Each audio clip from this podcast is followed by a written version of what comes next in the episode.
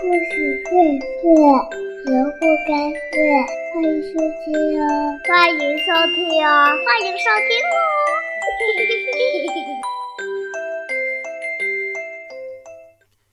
亲爱的小朋友们，大家好，欢迎来到萝卜开会故事公益电台，我是东子老师。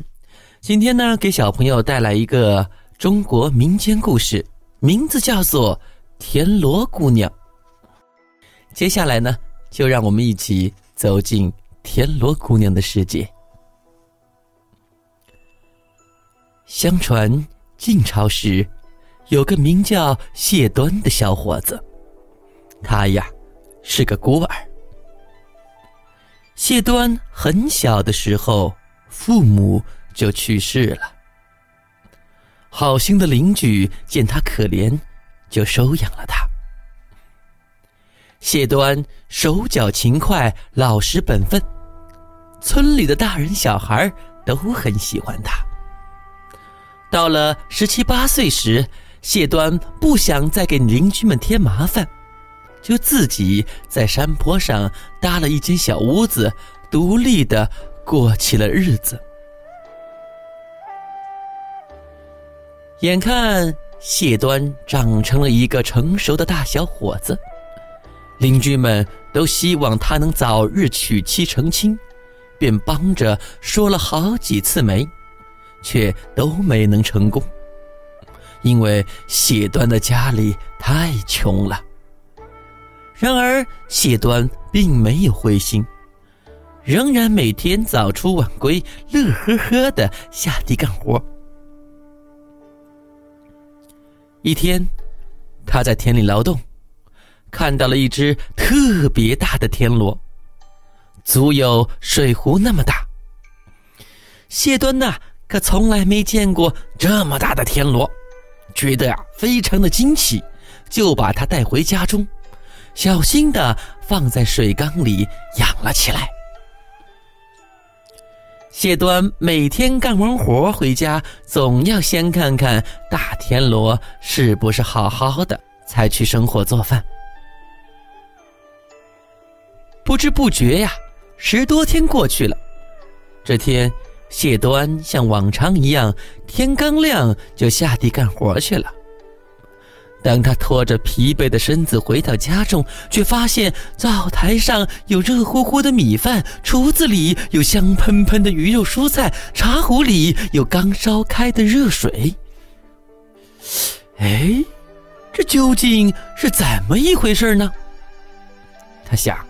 一定是哪个好心的邻居见他没人照顾，在帮他烧火做饭吧。没想到第二天，谢端干完活回家，灶台上又摆好了饭菜。第三天、第四天，天天如此。谢端呐，心里觉得有些过意不去了，准备到邻居家里去道谢。他挨家挨户的询问。邻居们都说不是他们做的。谢端心想，这一定是邻居好心肠，怕自己过意不去，所以呀，故意瞒着不说。于是他一再的致谢，邻居们笑着说：“ 哈哈，一定是你自己娶个老婆，把她藏在家里为你烧火做饭吧？我们呐，是真的没有做过。”你回去再看看吧。谢端听了，心里觉得好奇怪，可是又想不出个头绪来，决定弄清楚事情的真相。第二天，谢端像往常一样，天刚亮就扛着锄头下田劳动。没过一个时辰，他就急匆匆的赶回家。想看一看是哪一位好心人在帮助他。大老远他就看到自家屋顶的烟囱已经炊烟袅袅，于是他加快脚步，想亲眼看一下究竟是谁在烧火做饭。可是当他蹑手蹑脚的贴近门缝往里看时，家里一点动静都没有。他推门进屋，只见灶台上饭菜飘香，灶中火仍在烧着，水在锅里沸腾，还没来得及舀起，好心的烧饭人却不见了。谢端见了这样的情景，更加疑惑了。第三天，谢端起了个大早，鸡叫头遍，他就下地干活了。天还没亮，他就往家里赶。等他靠近自己的屋子时，家里的炊烟还未升起。谢端悄悄地贴着篱笆墙走，找到了一个角落，蹲在暗处，眼睛一眨也不眨地看着屋里。不一会儿，他终于看到了一个年轻的姑娘从水缸里缓缓地走出。奇怪的是，她身上的衣裳一点儿也没有湿，看起来是那样的端庄美丽。这姑娘啊，轻移莲步走到灶前，开始生火做饭。谢端看得清清楚楚，脑子里却一团糊涂。他连忙跑进门，走到水缸边，一看。自己捡回来的大田螺只剩下了个空壳，他惊奇的拿着空壳看了又看，走到灶前，向正在烧火煮饭的年轻姑娘说道：“这位姑娘，你从什么地方来？你究竟是谁？为什么要帮我做饭？”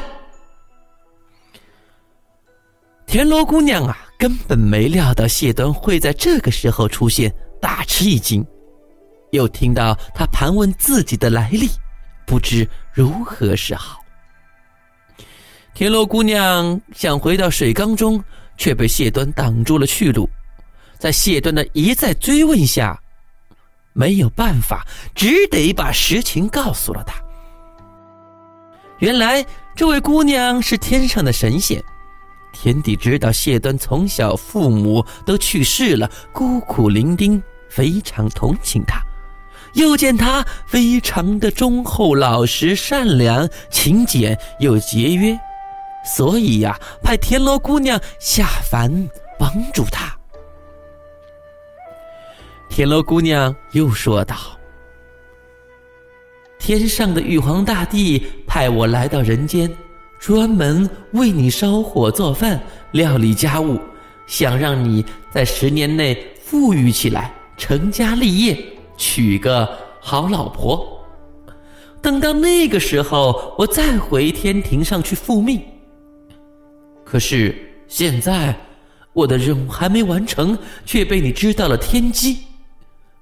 我的身份已经暴露，就算你保证不讲出去，可是世界上哪有不透风的墙啊？这事迟早都会让邻居知道的。我不能。再待在你家了，必须回到天上去。谢端听完田螺姑娘的一番话，十分感激，又有些后悔自己的鲁莽。他再三挽留田螺姑娘：“美丽的田螺姑娘，你就留在我的家中吧，我一定好生侍奉你。”可田螺姑娘主意已定，临走前，她对谢端说。我走以后啊，你饿了、渴了都没人给你弄了。但你只要干好农活，多种蔬菜，多打鱼，多砍柴，日子就会一天比一天好起来的。我把这个田螺留给你，你可以用它储存粮食。无论你吃多少，壳里的稻谷都不会被吃完。田螺姑娘话音刚落，只见屋外狂风大作。接下来下起了大雨，眨眼之间，田螺姑娘飘悠悠的飞走了。谢端非常感激田螺姑娘为自己所做的一切，为她造了一座神像，逢年过节都烧香拜佛。自从田螺姑娘离开，谢端更是辛勤劳动，节俭持家，日子。真的一天比一天红火了起来。几年之后，谢端娶了邻村的一个女孩为妻，过上了幸福美满的日子。好了，亲爱的小朋友，关于田螺姑娘的故事讲到这里就结束了，小朋友们再见。